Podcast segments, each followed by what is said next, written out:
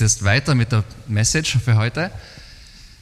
Die Gita hat schon gesagt, wir haben momentan eine Serie, die heißt Da gibt's mehr. Da gibt's mehr, weil wir glauben, dass es mit Jesus mehr gibt, mehr im Leben. Ähm, wir sind alle auf einer, auf einer Reise im Leben. Momentan ist diese Reise nicht so einfach. Ja? Äh, wir haben gerade gehört, es fängt ein Lockdown wieder an. Äh, vielen Leuten geht es damit sehr schlecht. Äh, manche Leute tun sich leichter damit, andere schwerer, aber ich glaube, ähm, für viele von uns ist es momentan so eine Zeit, wo wir irgendwie, wir machen, wir tun, wir probieren, wir haben versucht, äh, ähm, wir haben ja irgendwie, wir haben das Gefühl, wir haben alles irgendwie reingesteckt, wir haben uns wirklich bemüht ähm, und jetzt ist schon wieder das, was, was im, im, Frühling war und irgendwie kein Ende in Sicht. Und ich weiß nicht, ich glaube, manchen geht es wirklich so in die Richtung. Gell?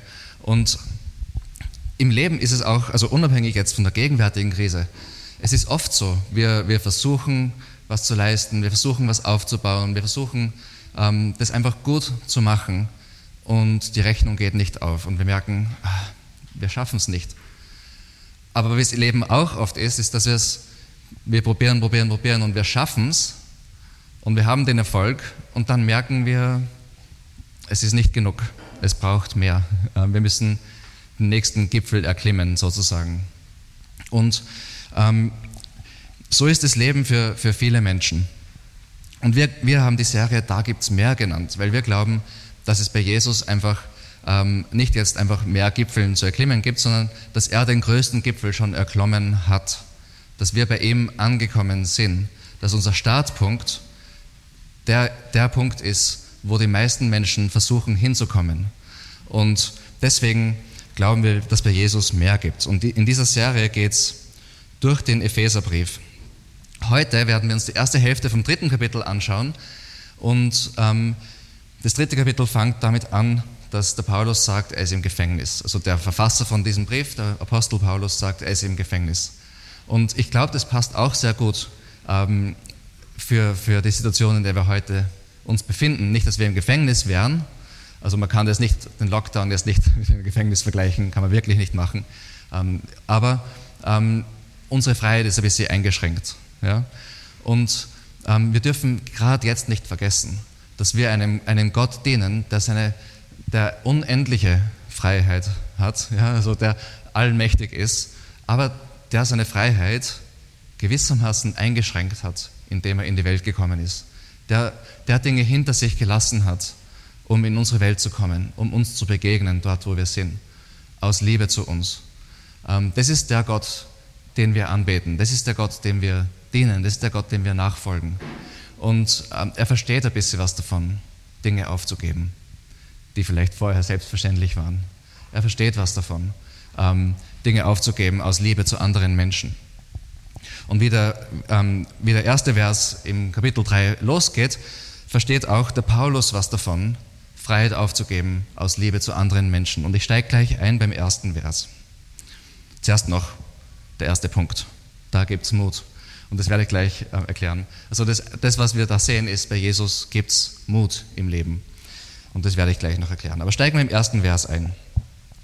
Er sagt, ich, Paulus, bin im Gefängnis, ein Gefangener für Jesus Christus, weil ich euch, die ihr anderen Völkern angehört, die Botschaft Gottes verkündet habe. Okay, also er ist ein Gefangener, weil er anderen eine Botschaft verkündet hat, weil er anderen eine gute Botschaft verkündet hat. Ja? Also er hat was für Jesus und für andere gemacht und befindet sich im Gefängnis jetzt. So fängt das Kapitel an und der Abschnitt, den wir uns heute anschauen, ähm, hört auf die folgende Art und Weise auf. Vers 13. Deshalb verliert nicht den Mut wegen meiner Gefangenschaft. Dass ich euretwegen leide, ist für euch eine Ehre. Und das ist ganz interessant, weil wir werden uns heute hauptsächlich die Verse, die dazwischen liegen, anschauen. Wir werden uns anschauen, was dieser Grund ist für dieses Deshalb. Ja, er ist im Gefängnis, er leidet für andere, dann erklärt er einige Dinge, die wir uns anschauen werden und deshalb sagt er, sollen wir nicht den Mut verlieren. Und was ich auch interessant finde, ihm geht es darum, dass die anderen nicht den Mut verlieren, wegen dem, dass er im Gefängnis ist für sie. Also das sagt einiges darüber aus, wie er sich nicht um sich selbst dreht, sondern an andere denkt, wie die anderen sich nicht um sich selbst drehen, sondern an ihn denken. Ich glaube, es sagt einiges darüber aus, wie Menschen, die Jesus nachfolgen, das ähm, automatisch anfangen so auszuleben, dass wir dadurch, dass wir für Jesus leben, ähm, wir an, an, automatisch mehr an andere denken oft als an uns selber. Und diese Dynamik die sieht man da auch. Und er sagt, wegen dem, was ich euch jetzt erklären werde, ähm, sagt er, äh, verliert nicht den Mut. Deswegen habe ich den ersten Punkt, da gibt es Mut genannt, auch wenn wir jetzt im ersten Punkt gar nicht anschauen werden, warum es da Mut gibt, weil das werden wir uns erst dann im zweiten Punkt erst anschauen.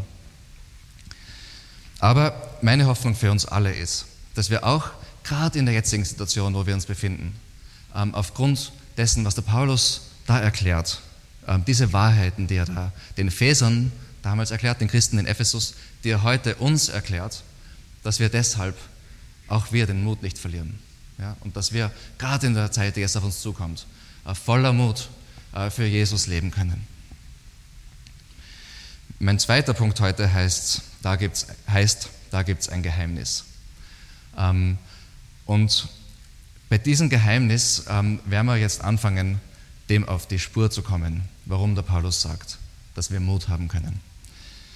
Ein Geheimnis oder ein, so ein Mysterium, äh, ich meine, ich habe irgendwann einmal eine, in einer Predigt so eine Geschichte gehört von, ähm, vom, vom Paul, naja, also nicht von Paulus, nennen wir ihn anders, ähm, vom, vom Franz. Und er hat äh, einen Test geschrieben in der Schule und hat den abgegeben. Also, und das war, also im Prinzip, er hat die Frage gar nicht verstanden. Es war ein Mysterium für ihn. Das ist der, wichtige Punkt. Und er hat es einfach nicht, nicht geschafft. Also es war schwierig für ihn. Und er hat dann einfach hingeschrieben, so frustriert, ähm, das weiß Gott irgendwie. Dann abgegeben und hat dann eine Woche später den Test zurückgekriegt und da ist drauf gestanden, Gott bekommt ein sehr gut, du aber ein nicht genügend.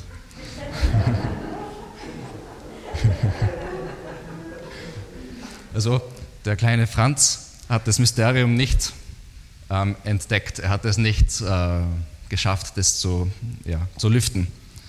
Und während dem letzten Lockdown ähm, im, im, Frühling, da haben wir auch, also in der Vineyard Linz, wir haben so eins, ich glaube zwei Spieleabende gemacht auf Zoom, so digitale Spieleabende.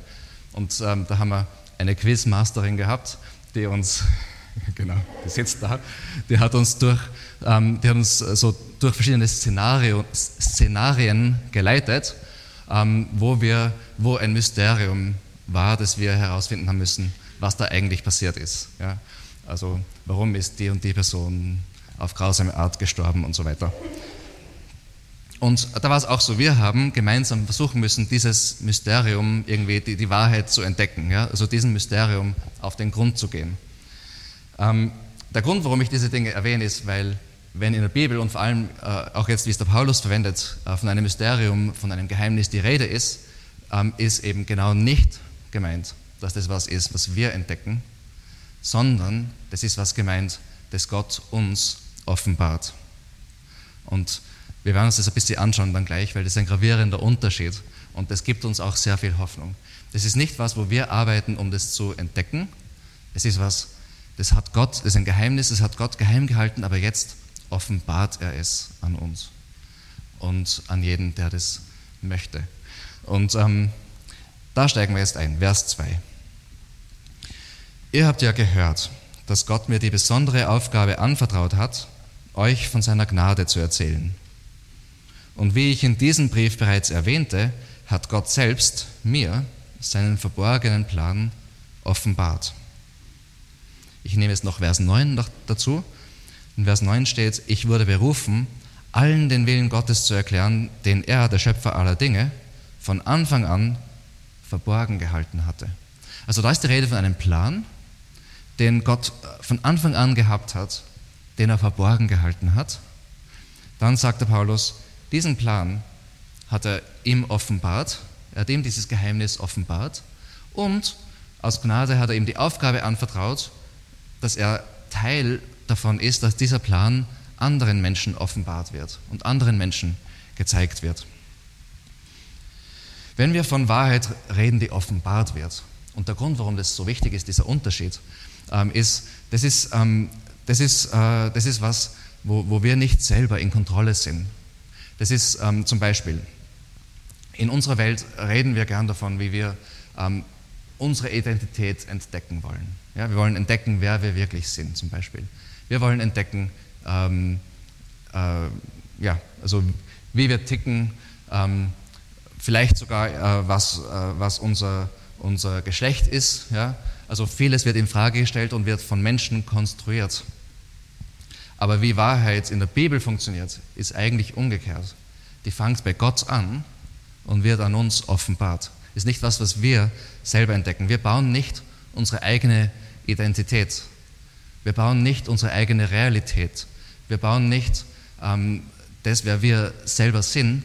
Das ist was, das uns Gott immer mehr zeigt. Je mehr wir ihn kennenlernen, desto mehr verstehen wir auch uns. Wir sehen in ihm, wer wir sind. Er ist der Schöpfer, es geht von ihm aus, er ist der Ursprung, er ist der Anfang aller Dinge. Äh, wir drehen uns um ihn und er offenbart uns das. Das ist so das generelle Prinzip. Und das, ähm, so funktioniert auch das Evangelium.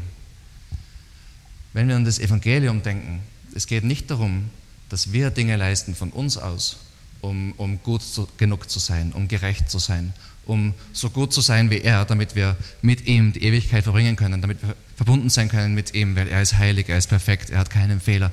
Und wir schauen nicht aus eigener Kraft, dass wir das so schaffen, so gut zu sein wie er. Stattdessen ist er in diese Welt gekommen, hat er den Lohn für unsere Vergehen, für unsere Schuld, für unsere Sünde, für unsere Fehler, ähm, hat, diesen Lohn hat er selber getragen und er schenkt uns den Lohn für sein perfektes Leben. Das heißt, das, das fängt bei ihm an, das geht bei ihm los, ähm, das kommt von ihm und ist ein Geschenk von ihm. Und deswegen sage ich, der Startpunkt ähm, ist eigentlich der Gipfel, der höchste Gipfel, den er schon erklommen hat. Und wir müssen nichts mehr beweisen, wir müssen uns nichts mehr beweisen, anderen nichts mehr beweisen, weil wer wir sind, ähm, finden wir heraus in ihm und in dem, was er für uns gemacht hat. Es gibt, ähm, wenn du dir vorstellst, dass der Schöpfer des Universums alles zurückgelassen hat, nur um für dich zu, zu leben und zu sterben und den Tod zu besiegen und auf, auf, auf, ähm, aufzustehen vom Tod. Ähm, wenn du daran denkst, was könntest du jemals in deinem Leben zustande bringen, das mehr Wert bedeuten könnte, als was, was dir Gott da schon zugeschrieben hat? Verstehst du? Ähm, jeder Karrieresprung ähm, ist eigentlich gar nichts im Vergleich zu dem, dass der Schöpfer des Universums alles für dich gegeben hat. Also der, der Wert, den Gott in dir sieht, ist unendlich mehr als der Wert, den andere jemals in dir sehen könnten, egal was du jemals leisten könntest. Und das ist, ähm, das ist das Wunderbare am Evangelium. Aber es bricht unseren Stolz, weil viele von uns, wir wollen das selber machen, wir wollen selber produzieren, wir wollen selber gut sein, wir wollen ähm, nichts geschenkt kriegen. Ja, wir wollen es selber leisten. Und ähm, ich mache einen kurzen Ausflug. Ähm, Matthäus 11, Vers 25 dass da betet ähm, Gott der Sohn, also Jesus, betet zu Gott dem Vater. Und er sagt das folgende. Es ist Matthäus 11, 25 bis 28. O Vater, Herr des Himmels und der Erde, ich danke dir, dass du die Wahrheit vor denen verbirgst, die sich selbst für so klug und weise halten. Ich danke dir, dass du sie stattdessen denen enthüllst, die ein kindliches Gemüt haben. Ja, Vater, so wolltest du es. Mein Vater hat mir Vollmacht über alles gegeben. Niemand außer dem Vater kennt den Sohn wirklich und niemand kennt den Vater außer dem Sohn und jenen, denen der Sohn den Vater offenbaren will. Dann sagte Jesus, kommt alle her zu mir, die ihr müde seid und schwere Lasten tragt. Ich will euch Ruhe schenken. Ich meine, über den Abschnitt müssten wir eigentlich eine eigene Predigt machen, aber ich werde nur einen kurzen Exkurs machen. Ich finde das so wunderbar, weil es genau diese Dynamik beschreibt. Genau das, wovon der Paulus redet, dass, dass es um diese Offenbarung geht, äh, die, um dieses Geheimnis, das Gott uns jetzt offenbaren will. Und Jesus sagt, dieses Geheimnis, ja, diese Wahrheit ist verborgen vor denen, die sich selbst für klug halten. Was heißt es? Heißt es, dass Christen äh, jetzt nicht intelligent sein dürfen? Gar nicht. Es gibt genug irrsinnig intelligente Nachfolger von Jesus, ähm, äh, die, also wir haben jetzt einen Alpha-Kurs gehabt, da war ein Interview zum Beispiel letzte Woche äh, mit dem Typen, der das Team geleitet hat, die das, ähm, das menschliche Genom entschlüsselt haben. Äh, und, und, und der ist leidenschaftlicher Nachfolger von Jesus. Also das kann es nicht heißen. Ja. Es gibt genug Beispiele. Aber was es heißt ist, die, die sich selbst für klug und weise halten. Das Evangelium ist nichts für die, die selber glauben, dass sie genug sind, die selber glauben, dass sie gut genug sind, dass sie genug leisten können, dass sie das besser wissen, dass sie weise sind. Es ist nichts für Menschen, die sich, die die Wahrheit selbst entdecken wollen. Das Evangelium ist für Menschen, die sich an Jesus orientieren wollen, die sagen, ich kann es nicht gut genug, ich bin nicht gut genug, ich werde nie gut genug sein, ich brauche Jesus und ich werde mit dem Gipfel, den er erklommen hat, starten, statt dass ich selber versuche, meine eigenen Gipfel zu erklimmen. Das sind Menschen, sagt Jesus, die haben ein kindliches Gemüt. Ja? Und ich finde das auch so interessant, was er dann sagt. Er sagt, niemand kennt den, äh, niemand außer dem Vater kennt den Sohn, niemand kennt den Vater außer dem Sohn. Also er redet da von dieser ewigen Beziehung, die Gott der Vater, Gott der Sohn, Gott der Heilige Geist, die, die ewig sind, die keinen Anfang haben, die eins sind, drei Personen in einem Gott, drei Personen und eine ewige Liebesbeziehung. Und dann sagt er, ähm, dass die, die den Vater kennen, ist nur der Sohn und, und die, denen der Sohn den Vater offenbaren will. Er will uns den Vater offenbaren. Und das ist im Evangelium drinnen. Das ist in dem drinnen, was er für uns gemacht hat, als er in die Welt gekommen ist, als er unter uns ge gelebt hat, als er am Kreuz gestorben ist, als er auferstanden ist. Das ist da drinnen. Und, und, und er will uns den Vater offenbaren. Er will uns in diese Beziehung hineinführen, in diese ewige Beziehung. Er sagt, kommt her zu mir, die ihr müde seid und schwere Lasten tragt. Die, die glauben, sie sind eh so erfolgreich im Leben, die werden nicht herkommen. Aber die, die müde sind und schwere Lasten tragen, die merken, hey, es ist mir eigentlich so viel, ich schaffe das nicht, ich brauche Gott. Sagt, kommt her zu mir und ich führe euch in diese ewige Beziehung und ich offenbare euch ähm, den Vater. Ähm, ich offenbare euch dieses Geheimnis, ähm, wie man den Vater kennen kann, nämlich durch Jesus. Zurück zum Epheserbrief. Also der Paulus sagt, dieses Geheimnis ist ihm offenbart worden. Er sagt, ähm, er, hat, ähm, er soll das anderen offenbaren. Und jetzt Vers 4. Da steht, wenn ihr lest, was ich geschrieben habe, werdet ihr verstehen, was ich über das Geheimnis des Christus weiß. Ähm, damit meint er das, was wir in den letzten ähm, drei Messages angeschaut haben. Also ähm, ich werde jetzt nicht das alles nochmal wiederholen, wir haben nicht so viel Zeit. Ich möchte euch ermutigen, falls ihr nicht da wart, die Messages sind auch auf unserem YouTube-Kanal. Aber im Grunde, ganz kurz, es geht ums Evangelium. Es geht, ums, es geht eigentlich um das, was ich gerade beschrieben habe. Es geht um das, dass Gott uns so sehr liebt, dass er uns auserwählt hat, dass er uns adoptiert hat als seine Kinder, dass wir ähm, zu ihm gehören. Dass, es geht um mehr, als ich jetzt wiederholen kann, aber, aber es, es geht darum, dass wir eine neue Natur haben in ihm, dass wir eine neue Identität haben, ein neues Volk sind, dass, dass er uns neu macht, dass er alles neu macht durch uns. Darum geht es. Es sind ganz tolle Sachen. Und er sagt, wenn man das liest, dann versteht man, was er über das Geheimnis des Christus weiß. Und dann sagt er, früheren Generationen hat Gott es nicht offenbart. Doch nun hat er es seinen heiligen Aposteln und Propheten durch seinen Geist zu erkennen gegeben, auch die anderen Völker sollen durch Christus das Reich Gottes erben, zu seiner Gemeinde gehören und die Zusagen Gottes in Anspruch nehmen, wie es die gute Botschaft sagt. Es ist ein großes Vorrecht. Frühere Generationen haben das nicht gewusst. Es, es, wurde ihnen noch nicht offenbart. Und wir leben erst in der Zeit, wo es uns offenbart wird. Es ist ein großes Vorrecht. Und ein Vorrecht ist kein Recht. Ein Vorrecht ist nicht was, was wir uns verdienen. Das ist was, das wir eben nicht verdient haben. Was er uns in seiner großen Gnade offenbart. Ähm, das ist was, wofür wir dankbar sein können und sollen. Er sagt, durch Jesus, durch Christus, dieser Weg ist frei zum Vater. Und er sagt, deswegen sind wir ähm, erst erben. Wir werden das Reich Gottes erben dadurch. Wir, ähm, wir gehören zur Gemeinde, zur Kirche. Wir gehören dazu dadurch. Und wir können diese Zusagen Gottes in Anspruch nehmen. Wir können Anteil daran haben. Ja? Und ich möchte an der Stelle noch einen Exkurs mit euch machen, und diesmal in die Zukunft, ähm, damit wir ein bisschen was uns darunter vorstellen können auch äh, und auch als Erinnerung, was uns erwartet, was das bedeutet, dass wir das alles erben werden und dass wir das in Anspruch nehmen können, was das eigentlich bedeutet. Und da lese ich aus Offenbarung 22, das letzte Buch in der Bibel, fast ganz am Ende von der Bibel jetzt.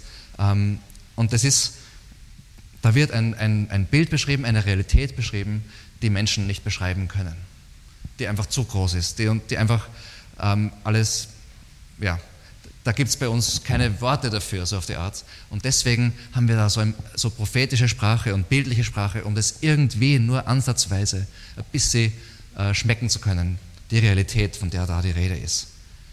Da steht, er zeigte mir einen Strom von Wasser des Lebens, glänzend wie Kristall der hervorging aus dem Thron Gottes und des Lammes. Das, das Lamm ist Jesus. In der Mitte ihrer Straße und des Stromes, diesseits und jenseits, war der Baum des Lebens, der zwölfmal Früchte trägt und jeden Monat seine Frucht gibt. Und die Blätter des Baumes sind zur Heilung der Nationen. Wir haben letztes Mal darüber geredet, wie, wie das Evangelium ethnische Barrieren überwindet zum Beispiel. sind zur Heilung der Nationen. Gerade jetzt in der Situation, wo wir sind, das ist zur Heilung der Nationen. Und keinerlei Fluch wird mehr sein. Und der Thron Gottes und des Lammes wird in ihr sein und, und seine Knechte, das sind wir, werden ihm dienen und sie werden sein Angesicht sehen und, und sein Name wird an ihren Stirnen sein. Weil er uns offenbart, wer wir sind. Sein Name wird an unseren Stirnen sein. Das heißt, in ihm werden wir wissen, wer wir eigentlich sind, weil er hat uns erschaffen, er ist unser Anfang und unser Ende, er ist, er ist alles für uns. Dann steht, Nacht wird nicht mehr sein. Sie bedürfen nicht des Lichtes einer Lampe und des Lichtes der Sonne, denn der Herr Gott wird über ihnen leuchten und sie werden herrschen von Ewigkeit zu Ewigkeit. Wir können es uns nicht vorstellen und trotzdem ist es einfach wunderschön, oder? Das ist gewaltig und wir können daran glauben. Das ist ein Versprechen, das wartet auf uns. Das ist, das ist das, wer zu Jesus gehört, weiß, dass das wahr ist. Du, du merkst es, du spürst es, du, du weißt es. Der Heilige Geist bestätigt dir das, ähm, was da steht. Das ist unsere Zukunft. Das wartet auf uns. Das ist unser Erbe. Und wir können es jetzt schon zum Teil schmecken und kosten und, und, und, und merken in unserer Realität, wie das hereinbricht. Aber wir wissen, was immer jetzt ist, das wartet auf uns. Und das, das, das ist der Weg zum Vater, den Jesus freigemacht hat für uns. Und das ist dieses Geheimnis, das so wunderbar ist. Ähm, und ich glaube, wir müssen diese Realität auf uns wirken lassen und tief in unser Herz sinken lassen und uns darauf stellen und darauf einstellen und nicht nur irgendwie abtun, so, ja, ist ja schön vielleicht und so, sondern wir können darauf bauen, wir können darauf vertrauen. Das wird geschehen. Das ist unser Erbe, das gehört uns in Jesus. Das wartet auf uns. Das hat er für uns vorbereitet. Und deshalb gibt es auch einen Auftrag bei Jesus. Da gibt es einen Auftrag. In Vers 7 steht, Gott hat mich zum Diener dieser Botschaft gemacht, indem er mir mit seiner großen Kraft die Gnade dazu geschenkt hat. Obwohl ich der geringste unter denen bin, die zu Christus gehören, hat Gott mich ausgesucht um den anderen Völkern von dem großen Reichtum zu erzählen, der ihnen in Christus offen steht. Ich wurde berufen, allen den Willen Gottes zu erklären, den er, der Schöpfer aller Dinge, von Anfang an verborgen gehalten hatte. Da haben wir wieder das. Also Paulus sagt da, er hat einen Auftrag. Ja? Also er, er, er hat einen Auftrag, ähm, er ist ein Teil davon, von dieser Offenbarung des Willens Gottes von dieser Offenbarung, dieser, dieser wunderschönen Botschaft, die für die Welt ist, die für uns ist. Ähm, er, er, ist ein Teil davon und zwar sagt er, nicht weil er jetzt so, so gewaltig wäre, sondern das ist die Kraft von Gott. Er sagt, er ist der Geringste unter denen und so weiter, aber Gott hat ihn ausgesucht. Er sagt, ähm, es geht nicht um, um seinen Reichtum, sondern das ist der große Reichtum, der in Christus uns offen steht. Ähm, Also man merkt ganz, wie in dem, was Jesus vorher gesagt hat, in Matthäus 11, ähm, man merkt, wie Paulus das lebt. Ja? Er, halt, er war ziemlich klug, okay, das wissen wir.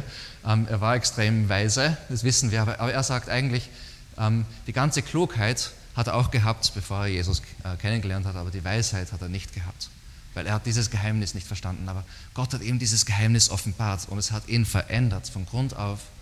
Und deswegen sagt er, das, was, was in seinem Leben zählt, was seine Freude ist, ist das, was Jesus ihm geschenkt hat und nicht das, was er leistet aus seiner eigenen Kraft. Und er sagt, das Evangelium, diese Botschaft, da drinnen ist der größte Reichtum, der uns in Christus offen steht. Der größte Reichtum. Der höchste Gipfel ist schon erklommen. Es gibt nichts Besseres mehr. Und das ist unser Anfangspunkt. Und nicht nur der Paulus hat einen Auftrag, auch wir, die Kirche, wir haben einen Auftrag. Wir, die wir zu Jesus gehören. In Vers 10 steht, Gottes Absicht war es, dass Mächte und Gewalten im Himmel durch seine Gemeinde, durch die Kirche, den Reichtum seiner Weisheit erkennen.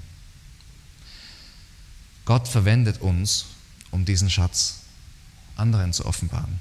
Wir sind nicht diejenigen, die es offenbaren, versteht es mich nicht falsch, aber er verwendet uns als Teil von seinem Plan der Offenbarung von dieser wunderbaren Botschaft. Ähm, deswegen ähm, brennen wir dafür, anderen davon zu erzählen, oder?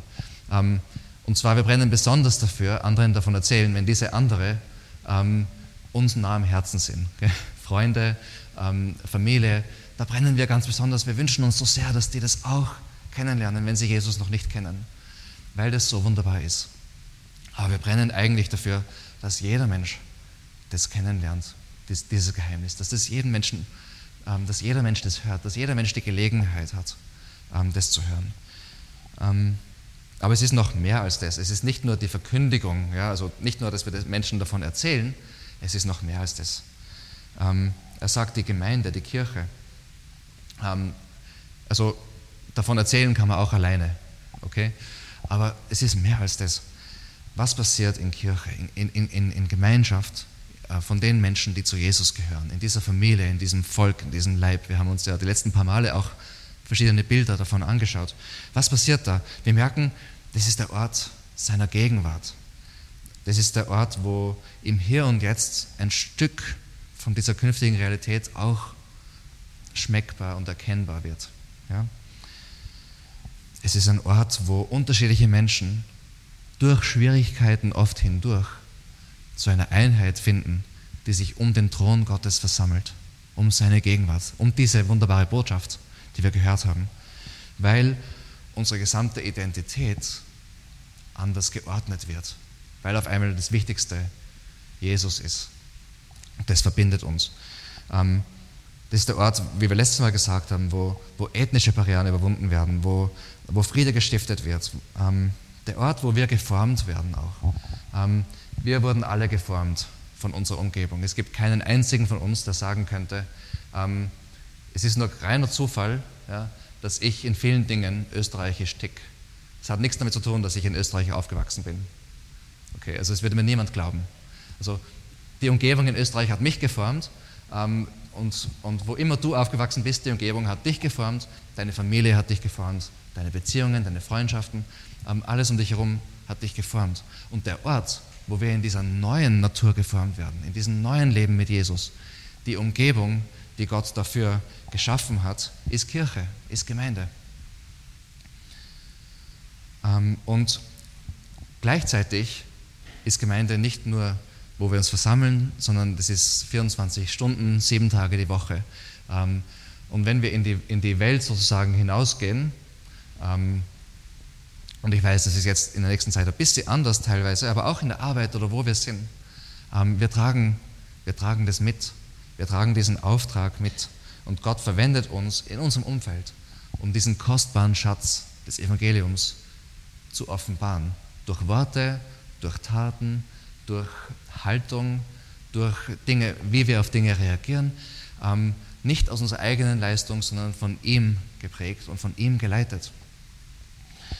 Und, ähm, aber eigentlich steht in dem Vers noch viel mehr als das. Ähm, und da möchte ich euch jetzt noch auf einen letzten Ausflug an eine andere Stelle in der Bibel mitnehmen. Weil ich glaube, erst dann werden wir richtig verstehen, wie gewaltig das ist, was der Paulus da eigentlich sagt. Und jetzt möchte ich mit euch wieder so 1400 Jahre in etwa in die Vergangenheit, also äh, von Paulus, also bei uns ist es jetzt natürlich schon länger, ähm, in 5. Mose 4, Verse 6 bis 8. Da geht es um die Gebote Gottes ähm, und ähm, da geht es um die Israeliten, das Volk Israel in der Wüste und, und da steht, dass sie die Gebote eben befolgen sollen. Ja? Und da steht, befolgt sie, denn ihretwegen werdet ihr eure Nachbarvölker durch eure Weisheit und Klugheit beeindrucken, also durch Gottes Gebote. Wenn sie von euren Gesetzen hören, werden sie sagen, dieses große Volk ist wirklich klug und weise. Welchen anderen großen Volk ist sein Gott so nahe, wie der Herr, unser Gott, uns nahe ist, wenn wir zu ihm rufen? Und welches große Volk hat Gesetze und Vorschriften, die so gerecht sind, wie das Gesetz, das ich euch heute gebe? Also das Gesetz damals, sagt Gott, ja, also diese, dieser Bund, diese, dieser Weg mit Gott und Israel, äh, da geht es auch darum, ein Zeugnis zu sein, ein Stück weit den Nachbarvölkern zu offenbaren, wie Gott ist. Ja? Wie Gott ist. Ähm, den Nachbarvölkern. Aber welchen Auftrag hat das Volk Gottes heute? Die Menschen, die zu Jesus gehören. Welchen Auftrag haben wir? Da steht im Vers 10, ich lese es noch einmal. Gottes Absicht war es, dass Mächte und Gewalten im Himmel durch seine Gemeinde den Reichtum seiner Weisheit erkennen. Also Mächte und Gewalten im Himmel, da geht es um, um, um, um Engel, um Dämonen, um, da geht es um die gesamte geistliche Welt, um den gesamten Kosmos. Es geht um mehr als nur Nachbarvölker. Okay? Das ist viel weiter, viel größer, viel gewaltiger. Und ich merke, ich weiß nicht, wie es dir dabei geht, aber wenn ich drüber nachdenke und nicht nur irgendwie drüber lese, dann merke ich irgendwie, wie soll denn das funktionieren? Ich meine, hat der Paulus keine Ahnung, wie es oft in Kirche zugeht? Ja? Sind wir uns ehrlich? Es funktionieren oft Dinge nicht, oder? Ähm, es gibt Konflikte, es gibt Schwierigkeiten, ähm, wo Menschen zusammenkommen. Und dann denke ich mir, ich glaube, der Paulus weiß auch nicht, wie, wie ich tick. Er kennt mich nicht, kann er auch nicht. Ich meine, vielleicht kennt er mich schon jetzt, ich weiß nicht, das ist ein anderes Thema. Aber der Punkt ist, äh, er, er schaut nicht in mich hinein und weiß, wie schlecht es bei mir oft ausschaut. Wie soll ich bitte diesen Auftrag erfüllen? Und wenn, ich glaube, wenn wir ehrlich sind, können wir alle genau dasselbe sagen, oder? Wie, wie sollen wir das schaffen? Wir, wir, wir kennen ganz genau unsere Unzulänglichkeiten, oder? Und was bei uns schief rennt. Ähm, also, was bei uns schief rennt und was bei anderen schief rennt. Und ähm, wichtiger ist, dass wir darauf fokussieren, was bei uns natürlich schief rennt. Aber ich glaube, der Paulus weiß das ganz genau. Weil ähm, wenn man die Briefe von Paulus anschaut, die er an die Gemeinden geschickt hat, das sind Briefe, die oft Probleme ansprechen, die in Gemeinde passieren.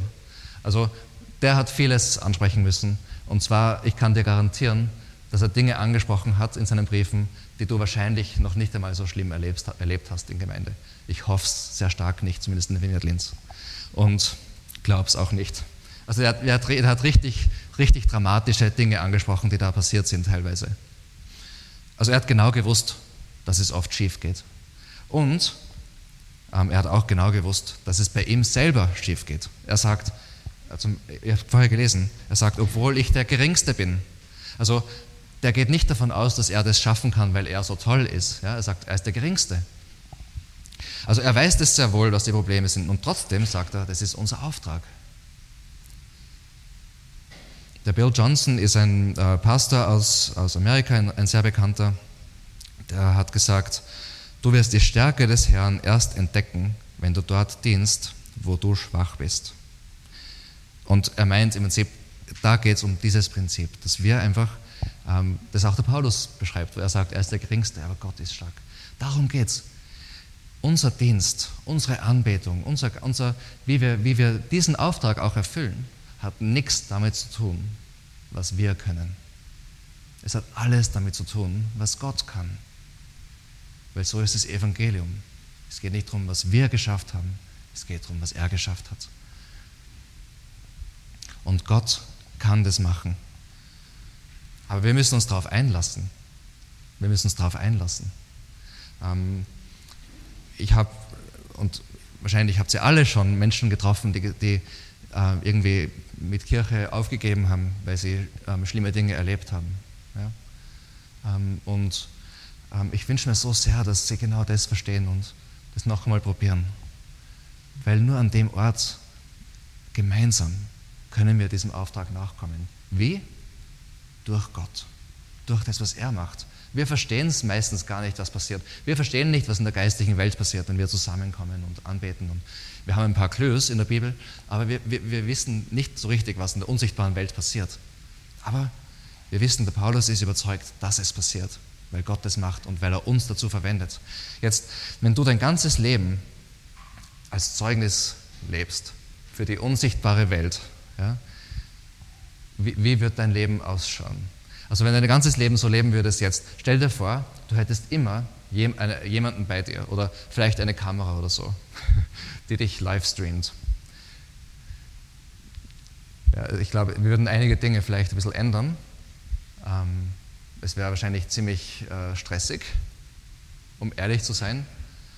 Ähm, aber der Grund, warum es stressig ist, ist, weil wir sofort an unsere eigene Leistung denken und das, was wir machen können. Und deswegen brauchen wir da ein Umdenken und wir müssen auch da immer wieder, immer wieder ans Kreuz denken, an das Evangelium, an das, was Jesus gemacht hat. Aber wenn du ja, aber im Prinzip ist so eine Kamera immer bei uns. Ja? Unser Leben ist ein Zeugnis für die unsichtbare Welt. Ähm, in Vers 11 und 12 erklärt der Paulus dann ganz genau, wie das funktionieren kann. Er sagt, das war sein, also Gottes unabänderlicher Plan und nun wurde er durch Christus Jesus, unseren Herrn, erfüllt. Also er sagt, es kann passieren, weil es eigentlich schon passiert ist. Okay? Und dann sagt er, durch Christus und unseren Glauben an ihn können wir nun ohne Furcht und voller Zuversicht zu Gott kommen.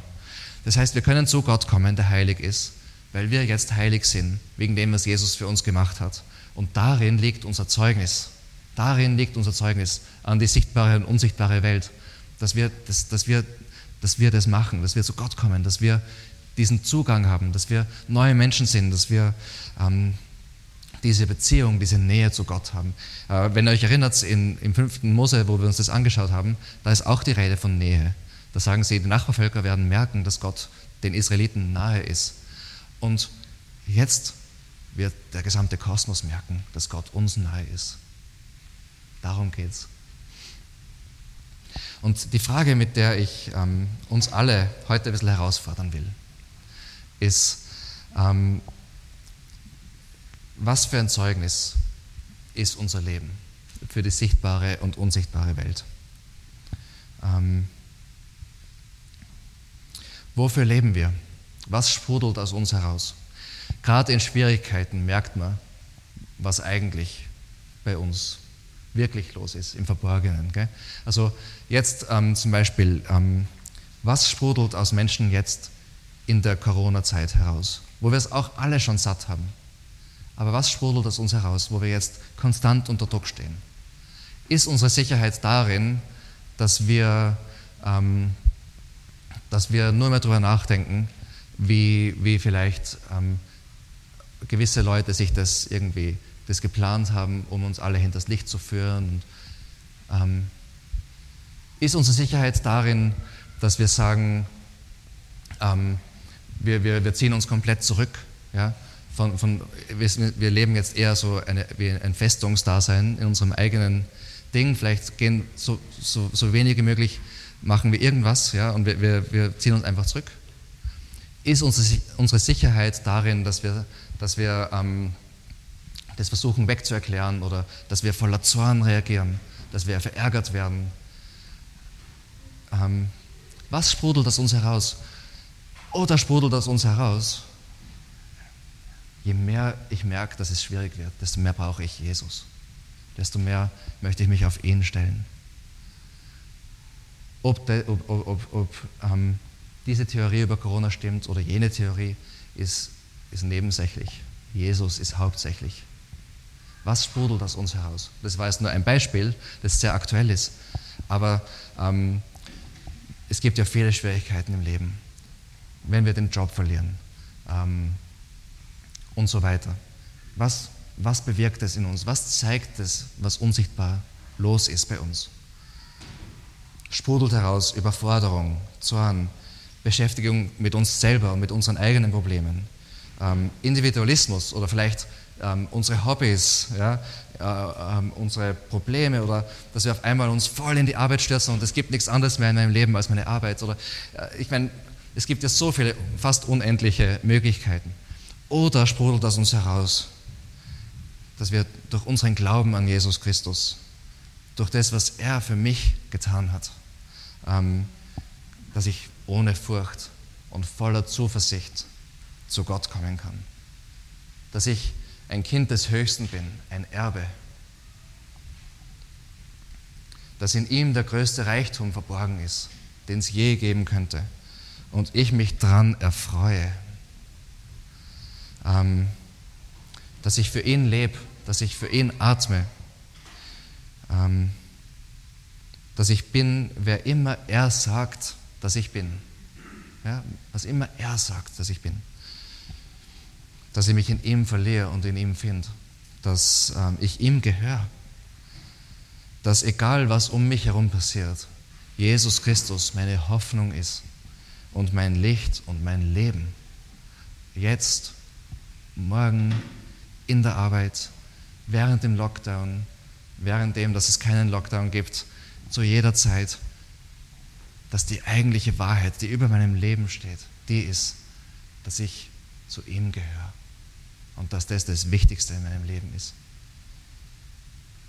Ist das mein Zeugnis? Und ich glaube, die Antwort für viele von uns ist ja, das ist unser Zeugnis, auch wenn wir, nicht, wenn wir das manchmal vergessen.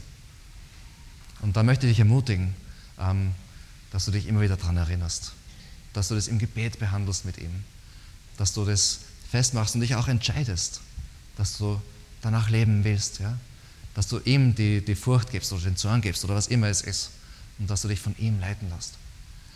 Ähm, oder vielleicht ähm, merkst du, eigentlich ist das nicht mein Zeugnis.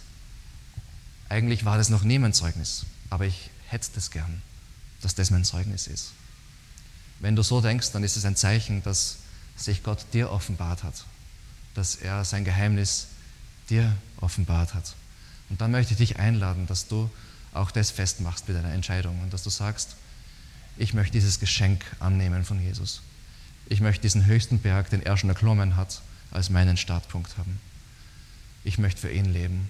Ich möchte, dass er meine Sünde vergibt. Ich möchte zu ihm gehören. Ähm, wir werden jetzt wie immer eine Gebetszeit haben. Heute machen wir es ein bisschen anders. Und da wird es die Gelegenheit geben, auch über diese Dinge zu beten. Aber ich bitte Jira jetzt nach vorne zu kommen.